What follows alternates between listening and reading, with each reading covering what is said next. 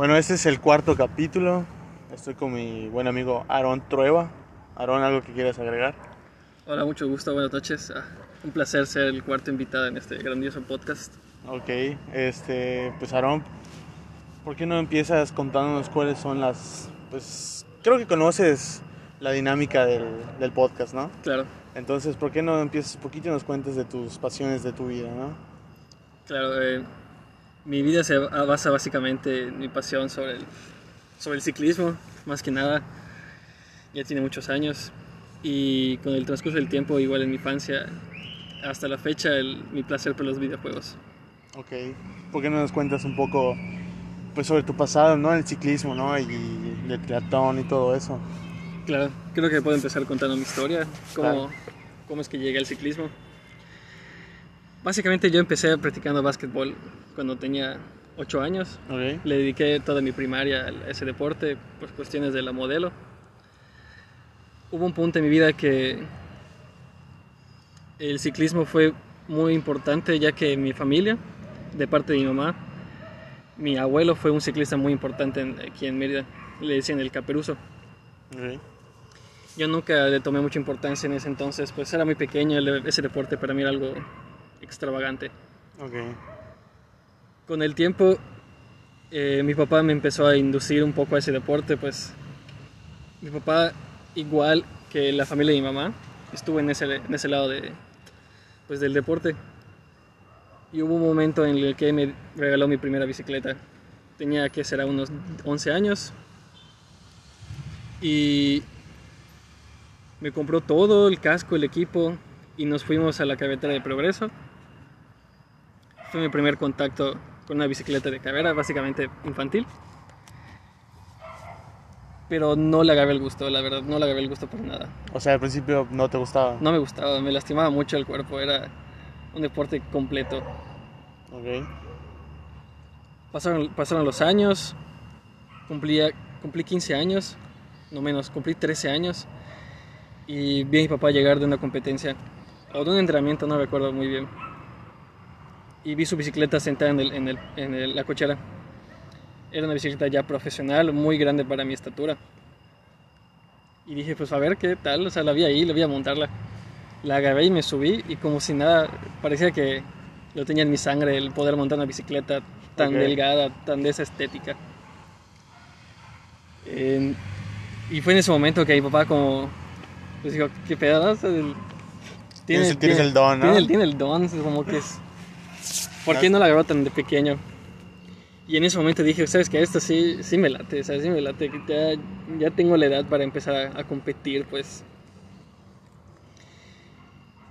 Ese día, ese mismo día nos fuimos a ver una bicicleta, me la compró, me compró todo mi equipo, pero para ese momento mi papá ya tenía iniciado un equipo a conmemoración de mi abuelo, que había fallecido un tiempo antes. Era un equipo al- al- actualmente aún existe, que se llama el, el equipo CAPE, en nombre de, pues, de mi abuelo, ¿no? El Caperuso. Ok. Sí. Y en esa primera carrera, conmemoración de su muerte, yo competí, pero competí contra los ancianos. Ok. Porque pues aquí en Mérida, en e- bueno, en ese momento en Mérida no había tanta competencia infantil. No tenía con quién entrenar ni nada. Competí, habré hecho unos 15 kilómetros en la bicicleta y por donde está la fábrica de la superior. Y en ese momento pensaba que no iba a gustar, era muy cansado, muy peligroso, porque pues, andar en bicicleta aquí en esa ciudad es demasiado peligroso aún actualmente. Sí, claro. Entonces, yo eh, al día siguiente sentía que necesitaba más de la bicicleta, necesitaba más, más distancia, más tiempo sobre ella. Y empecé a darle. Entonces hice mi primera competencia a los 13 años, ese mismo año.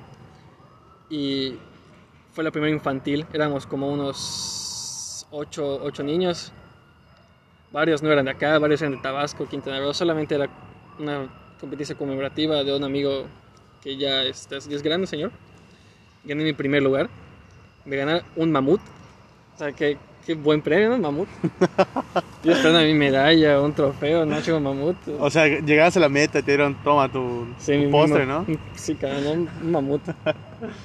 Y ya ese, ese premio me desilusionó, pero bueno, es, es algo, ¿no? El primer lugar nadie me lo quita, la foto nadie me la quita. Claro, claro, claro. Esa es satisfacción personal de haber Exacto. ganado, ¿no? Exacto. Y dije, no, pues mira, gané mi primera carrera, creo que, creo que podría seguirle. Ok, te entusiasmaste más. Sí. Pero sin embargo, esa fue la única carrera que pude hacer mis 13 años. Durante dos años estuve entrenando solo. Con mi papá, simplemente por deporte. Estamos en secundaria, Por diversión, ¿no? Por... claro. Ahora llega la etapa que cambió mi vida completamente. Entramos a tercero de secundaria ¿Mm? y conocí a Chelo Rejón. Ok. Saludos al Chelo. Chelos al Chelo. Y me presentó a sus hermanos que son triatletas. Bueno, ex Al triatletas. Luis y el... A Luis Rejón, claro, y a Abraham. Claro, claro. Y me mandaron ellos el número de su entrenador. Y yo con el miedo de que, pues es que es el triatlón, ya sabes, solo veía que es un deporte de demasiada resistencia física y mental. Y le empecé a investigar y dije, mamá, es que inténtalo, o sea, ¿qué pierdes? Tienes, el- tienes la edad y tienes la bicicleta. Claro. Y bueno, está bien, le, le mandé un mensaje al entrenador y me dijo, te veo a tal hora en tal gimnasio, vas a hacer una prueba de natación y tu resistencia en el gym para ver en qué nivel estás. Fui ese día sin saber qué pedo, o sea, no sabía qué pedo con nada, nada. Llegué con mi ropa de piscina, o sea, no de natación, de piscina, mi short de playa. Ok. Hice mi prueba de natación y pues no estaba tan mal, estaba entre el equipo intermedio, básico, del equipo que ya existía, el equipo Trisport. Ok. Un saludo al equipo Trisport si me llega a escuchar. Entré a ese deporte y desgraciadamente yo tenía la... Soy de la generación que compite con los mayores. Ok.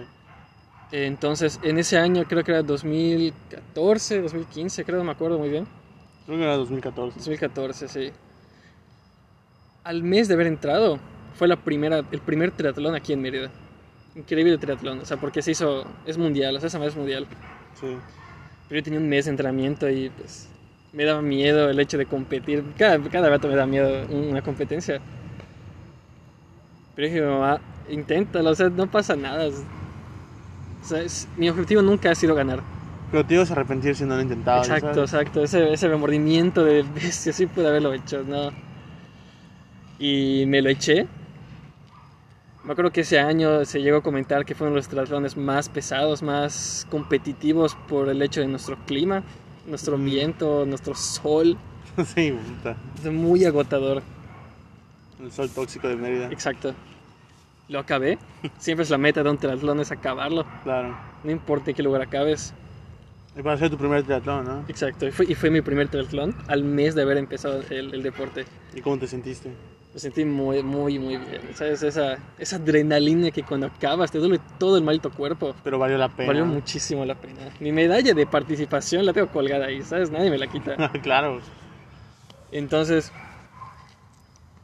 me motivó muchísimo eso y empecé, para cortar un poco mi historia en el triatlón, que no es tan relevante, es que le dediqué alrededor de unos 6 años. Habré competido en varios lados de toda la República. Me fui a, a Mazatlán, ah, no, perdón, me fui a Monterrey, me fui a Ciudad del Carmen, Campeche, Puerto Morelos, bas- básicamente el sur del sureste del país. Era un deporte muy caro, demasiado caro. Sí. No podía darme el lujo de estar compitiendo a cada rato, el, esfuerzo, el- iba a fisioterapia, era demasiado dinero. Y por ese motivo tuve que dejarlo en... Bueno, ya estábamos creo que en segundo de prepa, más o menos. En ese momento yo dejé el triatlón, pero aún tenía mi bicicleta. Ya tenía la condición de un triatleta, ¿sabes? Podía darme el lujo de, de competir más en el ciclismo. Mi papá tenía ese remor- remordimiento de que dejé el ciclismo por el triatlón. Cambié, o sea, dejé el equipo del CAPE por el del Trisport. Entonces eh, empecé a competir con mi papá en carreras en otros, en otros estados, igual Campeche, Puerto Morelos. Y hubo una competencia en especial, que no competencia, es un fondo. Fueron 220 kilómetros. El reto Cancún. Fuimos desde Cancún hasta Chichen Itza. Ocho horas sobre la bicicleta. A partir de ese día mis piernas ya eran otro nivel. Era el robot que me traía. Pero, huevo, piernas de caballo, ¿no? huevo. Y me di cuenta que estar sobre la bicicleta más que en la piscina y sobre el tartán o sobre, la, sobre el asfalto era mi pasión. La bicicleta sí era mi pasión. O sea, te, te descubriste. Descubrí que estar sobre la bicicleta mucho tiempo era lo que me encantaba. Sí, o sea, aunque te doliera, aunque te cansara, era lo que más Claro. te gustaba, ¿no? Sí, exacto. Levantarse a las 6, 6, ¿qué digo? A las 4 de la mañana a entrenar era increíble para mí. Eran unas, unas 3 horas diarias. Al poco tiempo se acerca el, el selectivo de estatal para ciclismo. Yo tenía, era mi último año, de hecho era mi último año para entrar a la, a la selección. Hubo una competencia en Valladolid, si mal no me acuerdo. Clasifiqué al, al equipo y en ese momento conocí al mejor entrenador de mi maldita vida. A, a un ciclista que venía de Cuernavaca, del equipo Telmex. Se vino aquí por su esposa, bueno, eso es otro, es otro punto aparte. El caso es que pasamos tres chavos, solo pasan tres al estatal. De los tres solamente yo le dediqué el tiempo. Entrenaba con él solito. Nos dábamos una vuelta desde Telchac, Telchac Pueblo, Telchac Puerto, Chipchulup, Progreso y bajamos hasta Mérida. Y luego entramos por pensiones, sea, una vuelta de unos 110 kilómetros todos los fines de semana. Y entre semana igual le dábamos unos 90 kilómetros diarios. Entrenábamos demasiado tiempo. Ya fue que llegó el... Para ir a la Olimpiada en ciclismo tienes que pasar por dos copas en toda la República. En la primera copa fuimos a Mazatlán y ahí tuve mi tragedia. Viajamos, el gobierno pagó todo, todo ese pedo. Y era una competencia con, pues, con la élite del- del- de la República de mi edad. Ok. Eran creo que unos 120 kilómetros en total. No podemos comparar el terreno que tiene Mérida, que es plano, contra las alturas que tiene Mazatlán. Sí. O sea, fue todo, fue todo un cambio. A lo que voy es que yo cuando estaba compitiendo a los 50 kilómetros de la competencia hubo una caída. O sea, los ciclistas se caen, chocan las bicicletas. Y yo estuve en esa caída y me atrasé. Y una vez que el...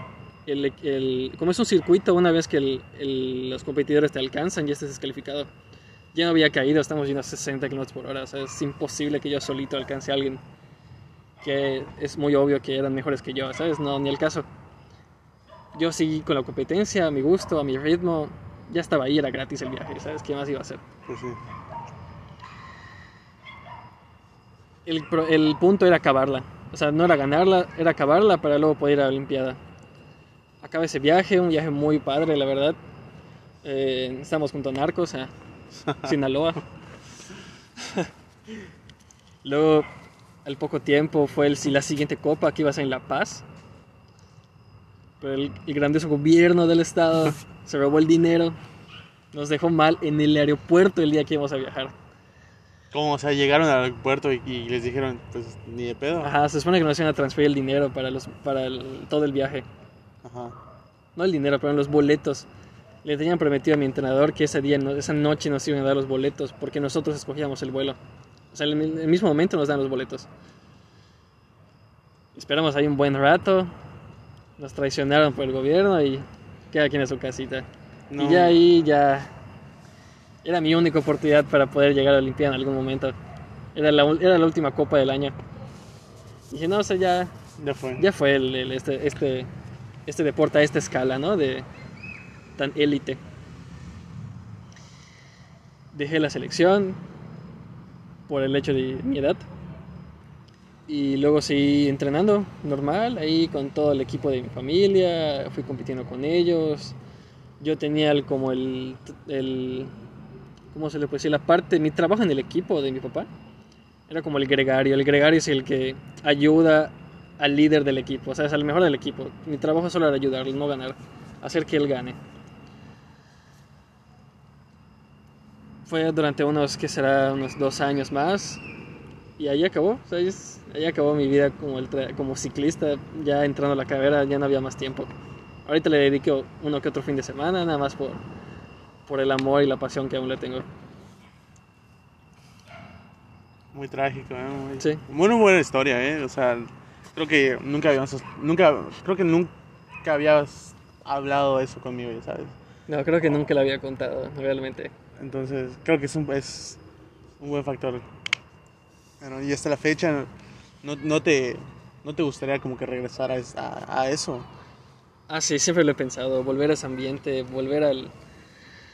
Creo que lo mejor del ciclismo es cuando ya acaba la carrera, cuando ya terminaste la competencia, de ir viendo quién hizo qué, quién se tiró, a- quién tiró a quién, quién, Sí, claro. quién hizo el mejor esfuerzo. Aunque ganes la carrera, el título no se la lleva el primer lugar, se la lleva el que durante toda la carrera y solo los ciclistas lo pueden saber. ¿Quién fue el que mejor hizo estrategias? Hay, hay muchos factores. O sea, el primer lugar lo puedes tener, está bien, lo ganaste, pero no fue todo. O sea, la carrera no dura, no dura un minuto en el, en el podio, dura unas tres horas durante la carretera. Sí, claro. Pasan muchas cosas durante el trayecto, ¿no? Pero, y tendrás, o sea, tendrás algún ídolo por ahí, algo que te, algún, alguien que te haya gustado ver dentro del mundo del ciclismo. Sí, tengo varios ídolos. Creo que podría mencionar que tengo, conocí al, al primer ciclista mexicano que llegó al Tour de Francia, se llama Raúl Alcalá. Ok. Un, un día mi papá lo invitó a Mérida por contactos de mi papá y me gustó mucho su historia, que llegó al Tour de, el único mexicano que llegó al Tour de France Sí. por su propia cuenta, con el equipo del 7-Eleven. Eh, en el mundo actual, élite de, pues, ciclismo. ciclismo, ajá, me, me gustó mucho seguir los pasos de Christopher Froome, un inglés del equipo Sky, bueno, en ese entonces era del equipo Sky. El grandioso Nairo Quintana de Colombia, del equipo Movistar. Ok. Es, de hecho, es un ídolo latinoamericano. O sea, por más que sea de Colombia, sigue representando a toda Latinoamérica, porque pues no hay mexicanos. Y otro ídolo que tengo es Peter Sagan. Es el campeón del- actual del mundo. Bueno, no sabría, ya estoy un poco desconectado. Pero sí sé que lo fue varios años consecutivos. Ok. ¿Y, qué me dices? O sea, ¿crees que esas personas tuvieron mucha influencia pues, en tu gusto, no? Como que dirías, vergas, pues, en algún punto de mi vida me gustaría llegar ahí. Ah, sí, sí, es un sueño de cualquier deportista, ¿no? Ser representado por una marca del mismo deporte. A representar a tu país. o Representar algo tu país, o sea, tener la bandera de tu, de tu país en tu manga o en, en tus lentes, en tu ropa. Creo que es como el mayor logro que todo deportista puede tener, ¿no? Claro, sí, sí. Igual podría hablarte mucho sobre mis, sobre algunas historias independientes en las, en en las carreras. Algo que no, muchos saben es que durante mis competencias he tenido muchas caídas. Me han atropellado. Ok, ¿qué pedo? ¿Cómo? Eh, no he atropellado coche tal cual. Me han chocado los coches. Pero he tenido caídas en las que somos varios ciclistas. Yo estoy adelante. Me tiran o por cuestiones al azar que pasan en la vida durante la carrera nos caemos algunos y me pasan los ciclistas encima. Y por más que duele, siguen siendo excelentes historias. ¿sabes? ok. satisfactorio, el dolor Ajá, satisfactorio, sí. güey. Es parte del, del- es parte del oficio. Sí, claro. Bueno, pues mencionaste igual que pues los videojuegos forman parte igual de tu vida, ¿no? Sí, los videojuegos sí, demasiado desde que desde que tengo memoria, creo yo. ¿Por qué no cuentas un poquito sobre eso? Ok. Bueno, tengo dos hermanos mayores. Creo que es normal que ellos en su momento fueron los consentidos, ¿no? Tuvieron sus consolas, Ujú. sus Game Boy Advance, el, el Game Boy Color. Yo nunca tuve mi primera consola hasta el Wii. Pero antes de llegar al Wii, eh, a mí no me dejaban jugar mis hermanos. Cuando yo era pequeño, yo los veía jugar. De ahí es donde aprendí mucho sobre videojuegos. Ellos tenían su Play Classic, la 1. Jugaban de que Castlevania, el Tony Hawk, muchos juegos clásicos.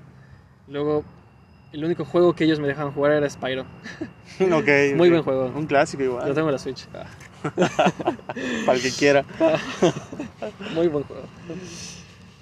Luego, eh, también me dejaban jugar mucho el Nintendo 64. Cuando se podía, le entraba mucho al Mario 64 y al Mario Party 2. Jugaba solo ah, contra la computadora. Siempre ganaba. Super Mario 64 era un gran juego, ¿eh? Sí, muy buen juego, muy buen juego. ¿Qué más? Este... Pasó, pasó el tiempo, me regalaron la Wii en, en, una, en una Navidad, si mal no recuerdo. Eso habrá sido por ahí de 2007, 2008, ¿no? Sí, 2000, 2008. Nos compraron el, el, el Smash Brawl. Ese, Ok. juego, ese juego me abrió, el, me abrió el mundo en el juego de peleas. Creo que A mí igual, me acuerdo que ese juego lo jugaba mucho con mi hermano igual. Muchos, muchos muy buenos momentos. Es que fue la introducción de muchos nuevos personajes, muchos nuevos personajes. Nuevas pistas, nueva música, la banda sonora de todos los juegos que nunca habías escuchado. Ese, Eh, sí, cierto. o sea, ese mix de personajes es muy cabrón. Igual jugaba mucho el, el Mario Kart, el de Wii, cuando salió el, el primer control de mando. No sé si Ok, te acuerdas sí, que sí, ponías sí, el sí. mandito y. Muy bueno. Nunca lo, lo tuve yo personalmente, me lo prestaba. Me lo prestó Emilio. Salud, Emilio. Y. La verdad, el Wii fue. Creo que para muchos fue una gran época esa, consola. El tener el mando inalámbrico. Y, y ¿Sabes qué juego? Y creo que Fabo puede confirmarlo: el Wii Sport Resort. O el Wii Sport normal. Igual te lo reconfirmo, ¿eh? Yo también lo tuve y sinceramente, gran juego. Güey. Es La que- pasabas muy bien con muchas cosas allá. O sea, solo fingir que te has tirado la bola de boliche, o sea, que otro pedo, man, otro pedo. O batear o de tenis. el de las espadas que, El de- que te caías Muy bueno. en el agua, eso estaba El bueno. de igual. gladiadores, ¿no? O sea, El de gladiadores, eso estaba bueno. Muy buen juego. Que será luego. Eh, yo, no, yo era muy de Nintendo, la verdad, era muy de Mario. Eso, ajá, eso iba a decir, ¿no? Soy muy de Mario, la verdad. Todos los juegos de Mario que, que habré tocado son los que ya mencioné. Luego está el Mario Tennis, el, el- todos los de. Un, un juego de Mario que era un mix de varios deportes. Que tenía uno de básquetbol que me encantaba. Lo habré jugado un chingo de tiempo con Cefe. Un virgo de tiempo lo habré jugado con él. Cuando vivía aquí cerca, todo el tiempo de, de que iba a mi casa, jugábamos unas 5 horas y cenábamos y luego sigamos jugando otras 5 horas. El de No los. Juegos Olímpicos. No, no, no me acuerdo el nombre. Creo que era Mario Sport Mix, algo así. Era para, era para la Wii. Sí, sí, era para la Wii. Después de la Wii, eh, di mi primer contacto con una consola portátil. Me regalaron por mi mamá mi 3DS. Ok.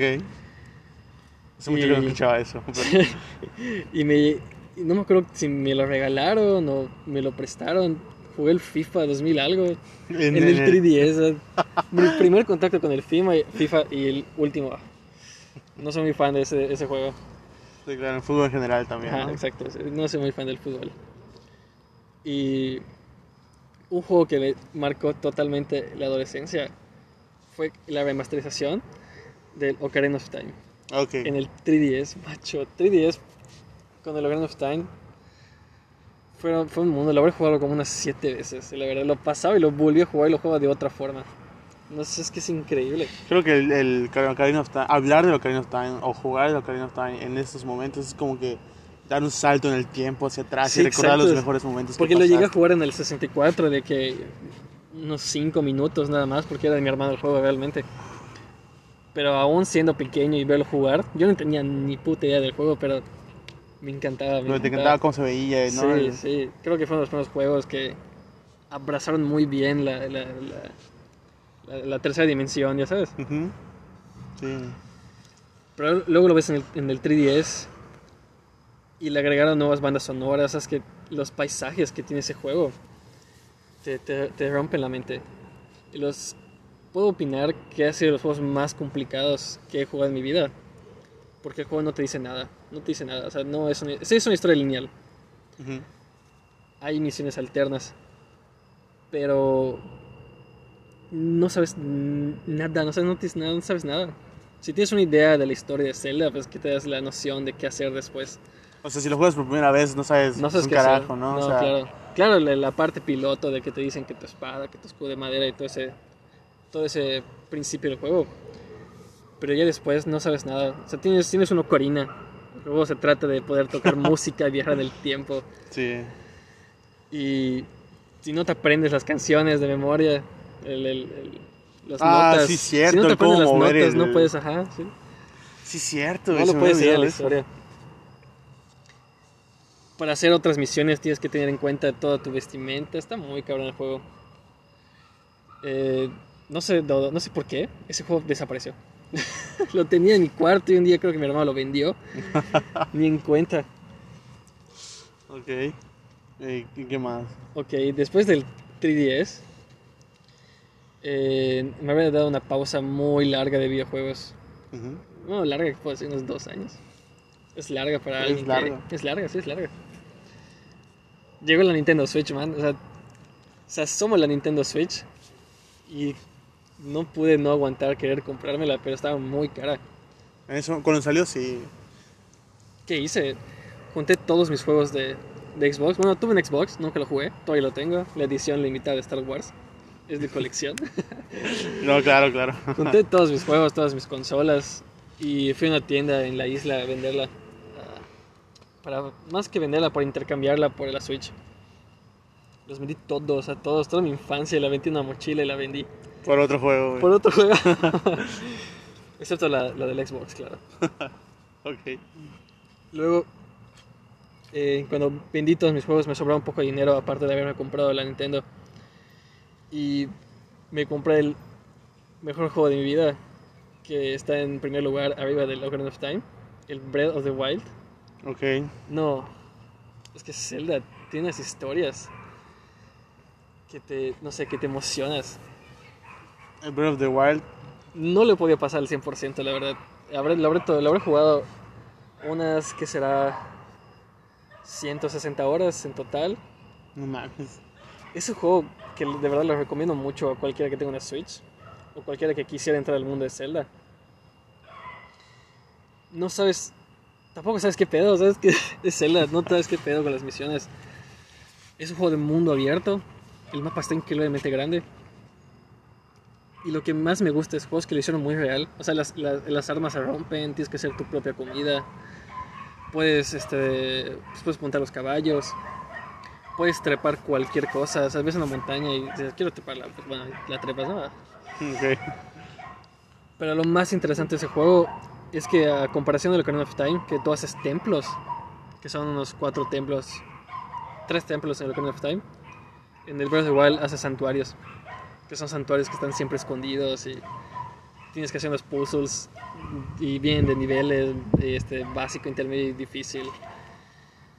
Oye, pero ese es el tipo de juego donde tienes que subir de nivel para enfrentarte a enemigos específicos. Buena pregunta, es, bueno, es en ese juego, empezando, acabando la historia piloto, ¿no? De que pues, te enseña de qué trata el juego. Tú si quieres puedes ir directo con el villano, o sea, con Ganondorf, puedes ir directito. Ok. Pero claro, irías sin armaduras, irías sin un arma buena, sí, irías sin la arma, este... Y con tres corazones, ¿no? Exacto, irías con tres corazones. Sí. es base de los celos, ¿no? Tres corazones. Es prácticamente un suicidio, ya está ya, empezó el juego. Pero podrías, es la, es la libertad de ese juego. Eh, sí importa tener que este, hacer la historia para llegar a él. Sí, claro. Y en la historia tienes que ir a unos cuatro templos generales a conseguir el poder de unos vatos que te van a ayudar, que ya están muertos, sus, sus- sus espíritus el que te da el poder. Eh, algo muy importante de ese juego, lo mejor de ese juego, la verdad, fue su... ¿Cómo, cómo le puedo decir? Su animación. O sea, los colores.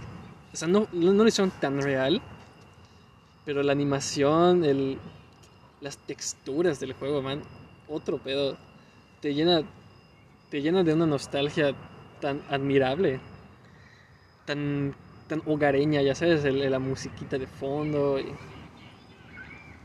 te La encanta, te diviertes, no, no te, es juego que puedes pasar el rato, la verdad, la verdad, porque la historia es tan larga Mm.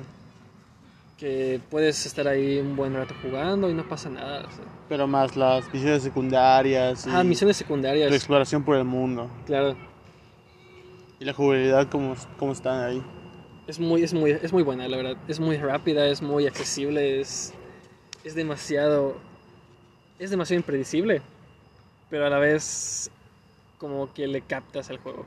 Algo muy importante del juego es que las misiones, para llegar a una misión importante del juego, las misiones principales, primero tienes que hacer misiones secundarias. Te doy un ejemplo, ¿no? Quieres llegar, quieres conseguir, no sé, la foto de un esqueleto que te pide un vato, ¿no? Ok. Primero te van a decir que tienes que ir a conseguir, no sé, una manzana, esa manzana especial. Ujú. O sea, tienes que llevar a otro vato. Luego ese vato te dice, no, perdón, pero que tienes que buscar una manzana y esa manzana solo tiene tal granjero. Entonces vas con ese granjero y te dice, yo solo tengo esta manzana.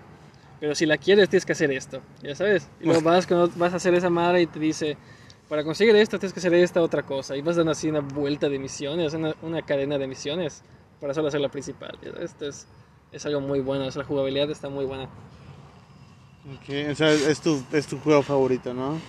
Sí, es de mis juegos favoritos de Nintendo, de Nintendo. Ok, de Nintendo. O sea, se desglosan por Sí, consola. sí, claro, es- puedo, puedo ser muy versátil en los juegos. Ok, ¿por qué no hablas un poco más de tus juegos favoritos? Ok, Por eh, consola. De consola, Ok. de consola, sigo en consola. Ok. Em, puedo hablar igual sobre cuando empecé el mundo de Fortnite. Ah, Ok. claro, claro, el Fornite, ¿no? Me acuerdo muy bien que estábamos en, ¿qué será? Segundo de prepa, no, no me acuerdo muy bien cuando, cuando empezó el juego. Y Oscar me decía mucho, hola Oscar, ah, te quiero mucho. Un saludo a Oscar. Creo que nunca lo habíamos mencionado. A huevo. Y me decía, ahora un juego de la Fortnite, yo la verdad me repugnaba muchísimo ese juego. Lo veía muy choteado, le, sac- le sacaron el juego a Overwatch, a, a Guns, o sea, muchos juegos que se veía de réplica. Ok, lo de- del sistema de Bar Royale, ¿no? Ajá, el- exacto, el sistema de Battle Royale. Y Pases de batalla y todo eso. exactamente. Luego Oscar me convenció de que lo descargara en mi celular. Ok. Lo empecé a jugar, la verdad sí le metí mucho tiempo a ese juego. No sé, Skate, que lo pienso, no tiene mucho. Creo que está en la- creo que ya estamos en, en tercera prepa. Me empezó una carrera, creo. No, eh, estamos en vacaciones para entrar a la universidad. O Ok. sea, no tiene mucho, la verdad. Y Unos tres años. me acuerdo que fue el primer juego que, que de shooters que toqué en mi vida. ¿Sí? Sí. no. Ok. Primer juego de shooters, la verdad. Dominé el juego en el celular, jugaba mucho con Oscar. Siempre jugaba con Oscar. Una que otra vez se conectaban otros amigos para hacer ahí el squad. Fue una buena etapa, lo habré jugado poco tiempo. Ya fue cuando tuve la Switch. Y pues la Switch ya pude jugar por primera vez Fortnite con, la- con el mando. Le dediqué más tiempo en la Switch eh, estando con el Fortnite. Eh, jugué durante muchísimo tiempo, la verdad. Es un juego muy infantil. Sé que no a muchos les gusta, muchos lo critican. Eh, pero Aparte tuvo su apogeo, ¿eh? O sea, de que Sí. mu- puta, mundialmente todo el mundo jugaba esa madre, güey. sí, claro, sí. E incluso mis hermanos que decían que no les gustaba, hubo un momento que lo tocaron y les encantó el juego. Ok. Pero sabían que el- es que el hecho de construir en un juego que es de disparos no a mucho les late. O sea, está bien, ¿sabes? Es como te saca de pedo tener que hacer un murito. Sí, es un juego de, pues, de armas. No, pues de armitas, ¿no? Tú solo entras a matar a la verga, güey, ¿sabes? Ah, huevo. ok, ¿qué más? Es un juego muy rápido, la verdad. ¿Sí? De 15 minutos la partida, si eres muy malo. Y si quieres ganar, pues sí te unos, una- unos 20, 30 minutos. O sea, eso es lo que, lo que dura normalmente una partida de Fortnite. 20 a Exacto. 30 minutos máximo. Sí, o sea, de- dependiendo del, pues, del tiempo que te trae el, estar en, en la batalla, sí se podría alargar el, el juego a unos 20 minutos. Porque pues ya al final del juego, cuando estás batallando por el primer lugar, pues es hasta que alguien muera. Ok. Este juego, la verdad, sí, sí le dediqué dinero. O sea, le metiste al pase de Le- le metí batalla, ¿no? pase de batalla. A los famosos pavos. Sí, es que te- me convencían los, los skins y todo ese pedo. No más. ok. Eh, Pero eres skins como... Tengo entendido que sacaban de películas y de series. y- ah, sí, y la, o de, la de superhéroes. Reeves. Ah, la de Keanu Reeves. Ah, cuando sale John Wick, ¿no? sale John Wick, no. Super skin. Nunca la tuve, me hubiese gustado. Pensé que la tenías, No. por eso lo dijiste. Me hubiese, me hubiese gustado, la verdad, pero no. Eh. Creo que ahorita sacaron una de Mandalorian, güey, una madre así. Ah, sí, la temporada ahorita ya, desde que Disney se acopló con Fortnite, ya, la- ya la cagaron, la verdad. Es como que ya no te esperas la, la, aleta, la, la- aleatorio del juego, ya sabes, de que personajes todos X y... O sea, ahorita se viene todo... Todo obvio, ¿no? Sí, ya es muy obvio, ya sabes qué va a pasar el juego.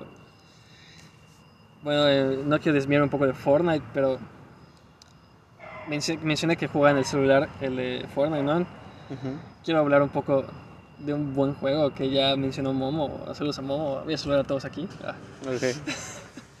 de Minecraft. Ok, Minecraft. No, creo que muchos pueden saber, creo que nuestro grupo de amigos puede saber que Minecraft es un juego que amo, la verdad, Ujú. que le dedico todo el tiempo de mi vida. Es un juego que toqué hace muchos años, muchos años en el celular. Pero es que en el celular la experiencia no es la misma. Sí, claro.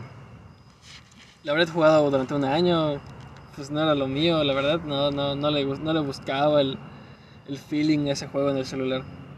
Pasó el tiempo, pasó muchísimo tiempo, hasta no sé, el año pasado. Que un amigo de la carrera me compró el juego, me lo regaló, con tal de que yo juegue con él. Y di ese contacto con el juego increíble. Y te puedes, o sea, podemos hablar de, de Minecraft muchísimo. Resumiendo, o sea, ese, ese, ese juego, cuando lo tuve en mi laptop, Ya nos combi- soltaste. combinado con mi carrera, que es pues, la arquitectura, ¿no? Y toda la parte del diseño, yo soy, me, me apasiona mucho el arte. Poder, mani- poder manipular todo lo que estás en ese juego me, me explotó la mente. Entonces, me, da, me ayuda en la escuela, la neta, me ayuda ahorita. Creo que ese juego, cuando le habré encontrado el verdadero feeling, cuando empecé a jugar con amigos. Cuando empecé Oh, a jugar claro. con ustedes, yo jugaba de pequeño solo, ¿no? Entonces, no había el, cross, el crossplay de, de celular con, con consola en ese momento. Sí, creo que no había ningún tipo de crossplay, güey. Sí. Fue en el mundo de, de Broners, creo, de Brito. Ok. No, el de Oscar, el de Oscar, ¿no? Que Ajá, Oscar. el primer mundito, ¿no? Saludos a, a Momo y a Oscar en esta tarde de vamos a hacer, vamos a esperar que se descargue esto, Minecraft 15 minutos, dieron las 3 de la mañana, güey. Y fue que me invitaron. Hice mi casita. Tu casita, puta, nos partiste la madre a todos en, puta, en dos días, cabrón. Fue la primera casa así. mm, Fue la primera casa que hice en Minecraft desde cero.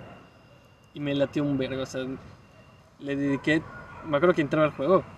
Que será las 2 de la tarde. Veía a Brito ahí. Y Brito, ¿qué hace acá? Y yo, pues, ves en mi casa. ajá".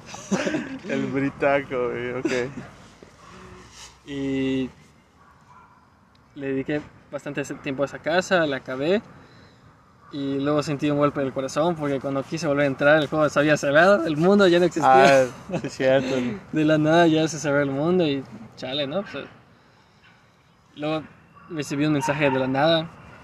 Oscar, oye, no, tú, tú me dijiste, oye, tenemos otro mundo, ¿quieres entrar?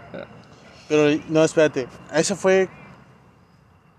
Eso fue en el mundo donde hiciste tu casa al final, ¿no? Ajá, el primer mundo, sí. Pero Sí, luego hiciste uno que es como una pirámide cruzada de arena. Ese, es el segundo mundo, el donde tú me invitaste. No, eso yo no lo hice.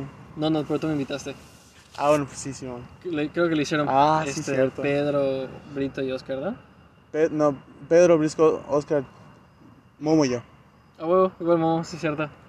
Sí, pero No Momo... continuó su casa. No, no, ya, ahí fue cuando yo hueva, güey. Exacto. De hecho, hasta me cedió su casa en ese momento, pero pues quiere iniciar la mía desde cero, ¿no? Quise Sí, hacer bueno. totalmente otra cosa, me hice una pirámide. No, ni tan pirámide, pero sí una forma triangular. La gran pirámide, sí, cierto. ¿Cómo olvidarla? Tuvimos unas muy buenas aventuras en ese juego. Ah, sí, cierto. Y después... Ah, y el edificio, el edificio que... Ah, sí. que no usamos para nada, güey. Funcionó para los huéspedes después con entrada el, el- El Hugo y el Riva, saludos al, al Hugo y al Riva. Ah, y a Héctor, y a Aitana, y a Rod. y Ángela. Y a Ángel, y a Ángel, sí, cierto. Ya que mencionas a todos ellos, creo que fue ese mundo y la verdad creo que fue uno de los mejores momentos de esa pandemia. Sí, claro. que nos juntó más como amigos. Ese juego nos, nos unió a todos, la verdad. Es que pasar horas ahí aconsejando, pensando qué hacer, explorando mundos, yendo a minar. Creo que, ajá, creo que eso fue un, un golpe importante. Un como buen que- apogeo de nuestra época. como que el grupo, amigos. ¿no? Sí, Sí, como que sirvió, como Minecraft sirvió como conducto para que nuestra amistad pues, se fortalezca, ¿no? sí, un chingo, un chingo. Me, me acuerdo que. Me acuerdo el día que todos quisieron conocer el juego. Me acuerdo que todos lo criticaban. No, no todos, ¿no? Algunos Es lo que criticaban. inmediatamente dices Minecraft y dices, ah, pinche juego de niño rata, una Exacto, sí, así, comentario de Momo. ah. Comentario de Momo, podcast. el primer podcast. Vayan a escucharlo. Eh, sí, es que todos, todos piensan eso de Minecraft. Un juego rata, al igual que Fortnite, ¿no? Los dos juegos españoles más ratas que existen de cierta forma. Bueno, no, está, está bien, está bien, está bien. Continúa. Me acuerdo que hice un stream para ustedes. Ok, sí, cierto. para matar a un weird.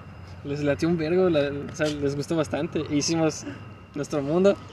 Hicimos- El True City. Ah, sí, cierto, el True City. Porque ya con el Trump, pues ese, jue- ese mundo ya está un poco jodido porque pues no se planeó. No se La planeó. verdad, sí teníamos que planear, se, se- se tenía que planear un mundo para que estemos varios. No se podía hacer tan random porque no, no funcionaba la localización y todo ese pedo. Para que saben del juego lo entenderían. Hicimos el True City, lo planeamos muy bien. Creo que ningún mundo se va a comparar con ese.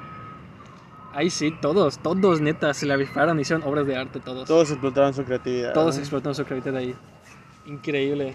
Ah, ahí fue la primera vez, honestamente, que acabé la historia de Minecraft y lo hice con ustedes, ¿sabes? Matar al dragón. Ah, la- Muy buen, muy, muy buena este de Expedición, expedición. aventura. Aventura, Simón.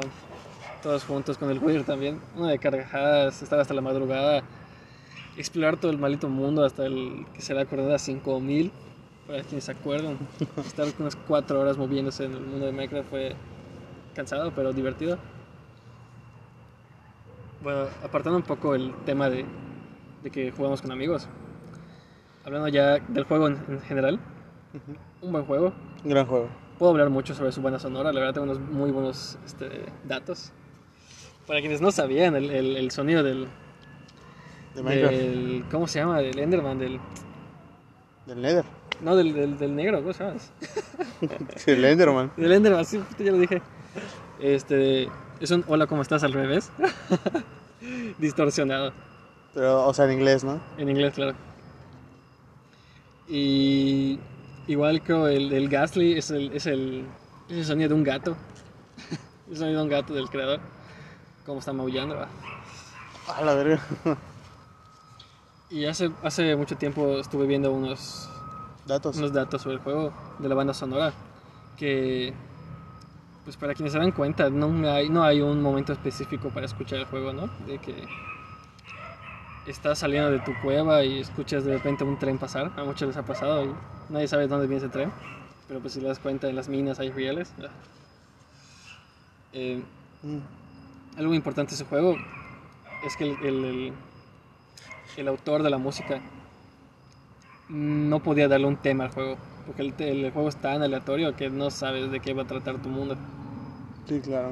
Entonces lo que él hizo, y es un genio, fue que va a poner como cinco tipos de, de tonadas en cualquier momento del juego, cualquier, en cualquier lugar que te encuentres. El propósito era que cuando rompas un bloque de tierra se escuche una tonada, un bloque de piedra se escuche una tonada, pero no podemos asegurar que todos están felices o molestos o tristes en ese momento. Sí. Entonces, lo impresionante de ese juego es que él dice: si estás saliendo de, de minar durante toda la tarde y sales en el momento exacto en el que está, está ocurriendo un ocaso, quizás te pase en las probabilidades del juego de escuchar la tonada de un ocaso. Y en ese, juego vas- en ese momento vas a sentir el feeling de que estás realmente en un mundo que es tuyo, ya sabes. Claro. Muy, muy impresionante, Impresionante por esa parte, ¿no? claro.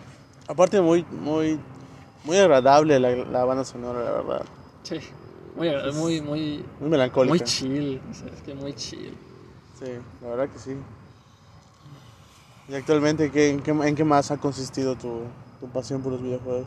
Los videojuegos, bueno, actualmente adquirí mi laptop para, el- para la escuela y el laptop gamer fue que toqué el Warzone por ti. Juegazo, man. Juegazo. El tú puedes Warzone, más que yo en ese pedo, pero el Warzone es un gran juego, pero muy, muy pesado para, para, el- para la consola o PC o lo que tengas. ¿sabes? Es un juego que realmente pesa, pero un chingo, güey. Sobre todo si tienes el Modern Warfare completo, güey. exacto. Pero- Yo solo me acuerdo que jugábamos y tardamos como unos 20 minutos en la sala de espera, 5 minutos del juego y otra vez a la sala de espera. Me- no, Era, era, era como 20 minutos en, el, en la sala de espera del lobby, ¿no? Ah, A que buscara partida esa madre. Bajábamos y no es que nos liquidaban apenas en los paracaídas bajando. 10 minutos chance de estar corriendo. Muerte, gulag, güey. el gulag, otra cosa, güey.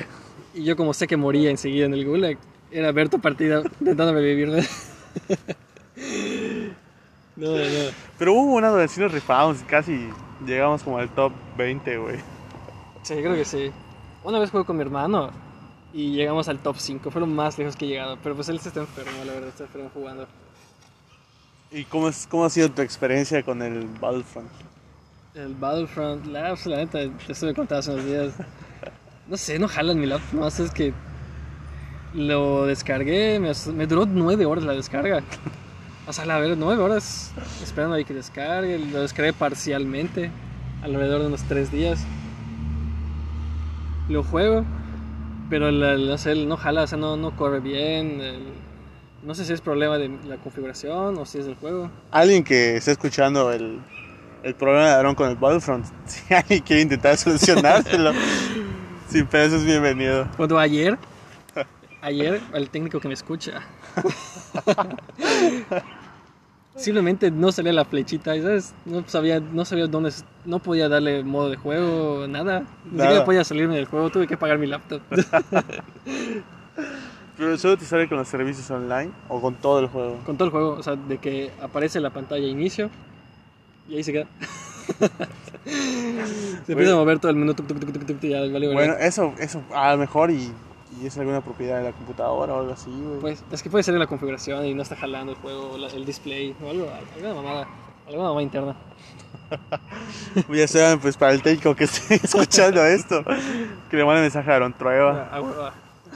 Este. Oye, Aaron, pues creo que también escuché por ahí, más bien de ti, que te gusta el anime. Uf. Sí, la neta sí me mama el anime. man. Ok, ¿por qué no nos cuentas un poquito de cómo existe en el mundillo del anime? Ok, otro, otro muy buen título en, en mi ensayo de Aaron Traburgos. de un anime que me marcó la infancia, la vida completa, ha sido Naruto. Claro, claro. Muchos lo pueden confirmar, muchos amigos muy cercanos pueden confirmar que, que Naruto no solo te entretiene, te da una lección de vida increíble, man, increíble. El no rendirte, el, el cuidar tus pensamientos, el valorar tu futuro, no, el- la consistencia, el- toda esa responsabilidad que te traes y poder hacerla, cumplir tus metas, man. O sea, me enseñó bastante. Más que nada el, el, pues el principal, ¿no? Naruto. Ajá. El hecho de tener su meta muy grabada y ver toda su transición hacia el proceso de, de cumplirla. ¿Y cuánto le costó? Y, los cuánto le obstáculos costó que todo el ¿no? esfuerzo, sí, todos los todos los días malos y los días buenos que él sufrió. Te dan te dan muchas cosas que reflexionar. La verdad, muchos lo critican a Naruto, que muy choteado, que es, lo veían en Cartoon Network, yo qué sé, ¿verdad? Pero no- sí lo recomiendo un vergo, o sea, es, es un primer muy buen anime. ¿Dirías que es tu anime favorito? Es mi anime favorito. De Es- toda la vida. De toda la vida. Oye, ¿y, y qué opinas de los comentarios de la gente que dice que todas las peleas de Naruto, Naruto pierde? Y, dice y, da, y dice algo de yo soy igual a ti, güey, una madre así, y gracias a eso gana, güey. Es que las faltas de Naruto es que Naruto es tiene es muy ah. es que este es, es un tema que se puede discutir porque en cierta forma los personajes, creo que todos los principales, sus poderes son regalados, pero creo que en sus batallas creo que como punto aparte es muy muy bien dibujadas. Eh, poder decir que mm, pues es que es muy protagonista el, el- el anime, ¿no? Siempre le dan la victoria al al, pues, al protagonista, el principal. Eh, creo que igual lo importante de las batallas es la es la historia, puesto que nunca las ganan de forma física, siempre las ganan de, mora- de, de forma moral. Es el, el- el típico speech, ese típico speech que se dan de que no, es que tienes que ser bueno. ok. Se resume básicamente Somos en eso. amigos.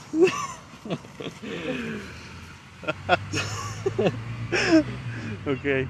¿Cuáles, ¿Cuáles dirías que son tus animes favoritos y por qué? Actualmente, ok. Porque hay muchos animes. Puedo dividirlos por, por tópicos, ¿no? Pero Ok. pero en actualmente general. el Boku no Hero. Es, obviamente es de los creadores de Naruto, ¿no? Es el mismo feeling, creo que es hasta el, el- el- el mi- el mismo, el mismo personaje, se puede decir. Pero más allá de los personajes, el tema, cómo englobaron ese mundo de vivir entre superhéroes y mortales. Como The Voice. Como The Boys. Ah, buena serie. Lo, lo, lo, lo mezclaron muy bien, ¿sabes? Agar- Agarran ese feeling demasiado bien. Como si de verdad escoger tu carrera de superhéroe fuera una habilidad. Pues- ok, ya. Como le dijeron a Anakin, ¿no? De que te voy a entrenar para ser Jedi, güey. Y se convirtió en un Jedi. Exactamente. Otro anime podría decir que es Sao, Sword Online. Ok, Muy gran. O anime. sea, sí, gran anime, güey. La verdad. Muy buen anime. Sí, sí, el, el- el- el- el entrar. O sea, creo que es algo que todos quisiéramos algún día, ¿no? Entrar físicamente, no físicamente, o sea, entrar al juego, o sea, ser tú, no tener un mando. Otro anime. eh, es que podría decir que igual Dragon Ball. Aunque ya- actualmente ya no, ya no- ya ni caso tiene el anime, pero en su momento fue muy bueno. ¿qué Dragon Ball? ¿El original? ¿El Z? Mi favorito es el Z. Cuando, Ok. la- cuando conoce a Majin Buu, creo que es de las mejores peleas que hay. Otro anime, más que anime, el manga. El King's Game. Uf, no, ¿sabes qué? De hecho, fue el primer manga que leí y me encantó. man, o sea, lo recomiendo mucho a cualquiera que esté escuchando este podcast. Creo que igual está el anime. Eh, recomiendo más el manga, la verdad. Ujú. El, el- el dibujo está muy bien hecho. Es algo muy importante de, cual- de cualquier anime o manga, que el dibujo y la animación sea lo suficientemente no tan realista, pero tampoco tan animado. Convincente, ¿no? Que sea convincente, que se entienda qué está pasando. Es, es- es la, es la diferencia que del anime y la caricatura que muchos critican, que pues, es- ves animes otaku. El chile el anime es un arte muy, muy padre de Japón. Es una cultura en Japón. Ok. Ese anime, la verdad, es muy sangriento. Es muy gore. Ah, Game. Ajá, es para mayores de edad, de cierta forma. O sea, te- tengo que decirlo, ¿no? Eh, trata, se voy a comentar un poco de qué trata. De, es un grupo de estudiantes que de la nada reciben un mensaje de texto por un tal King donde dice un reto. Se presenta el King y les dice tienen que hacer tal cosa.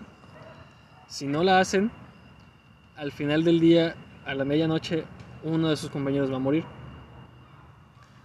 Este, ellos pues bueno, pues si recibes un mensaje así, ¿qué pedo? Te vas a ignorar, ¿no? Pues, es como Telcel. o el banco. Llega el día siguiente y de la nada una compañera falleció. Dice, qué, coincidencia, ¿no? Que haya fallecido alguien. Pero reciben un segundo mensaje, un segundo reto. Y se puso un poco más difícil.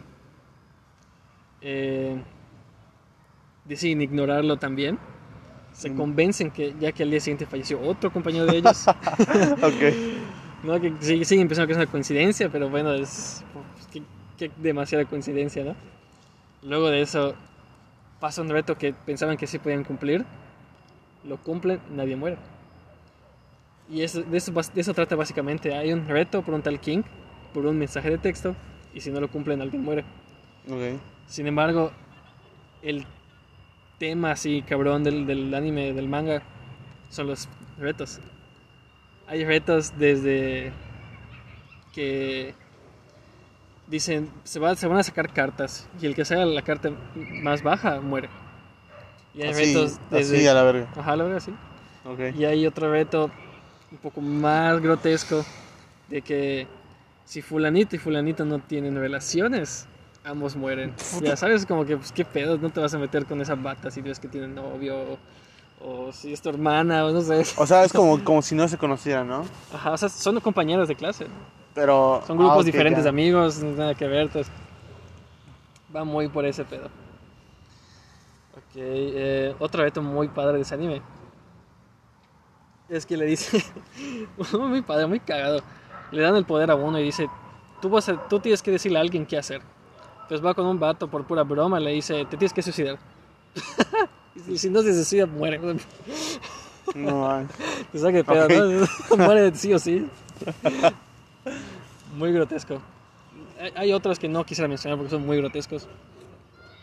Le recomiendo muchísimo.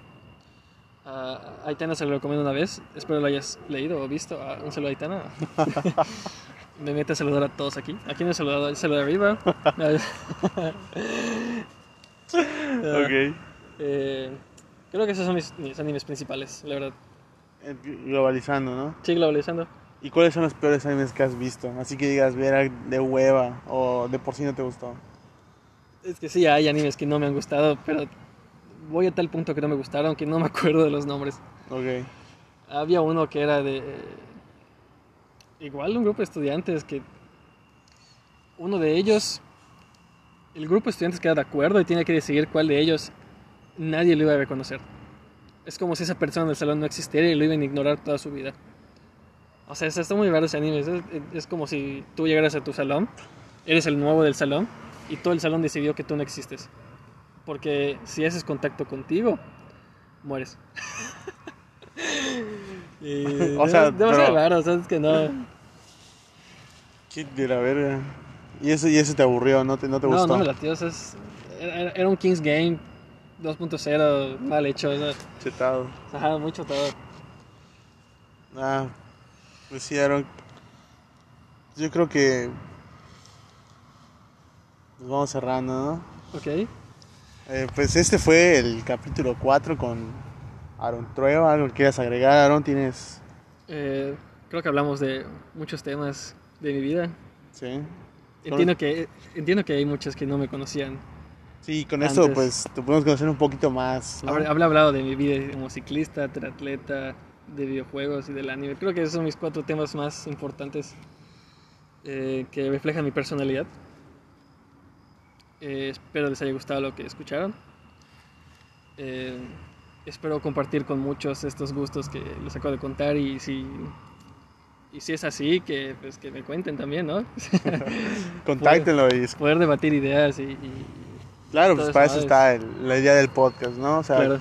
gracias por tu tiempo, Aaron. Eh, fue un placer tenerte aquí en el, en el, en el capítulo, ¿no? En el podcast. Un placer estar acá. Y recuerden, si alguien, pues, sabe, si alguien sabe al respecto sobre el problema de Aaron en Battlefront, por favor, contáctelo que, que quiere jugarlo. La neta, quiero jugarlo. Bueno, hasta luego. Nos vemos.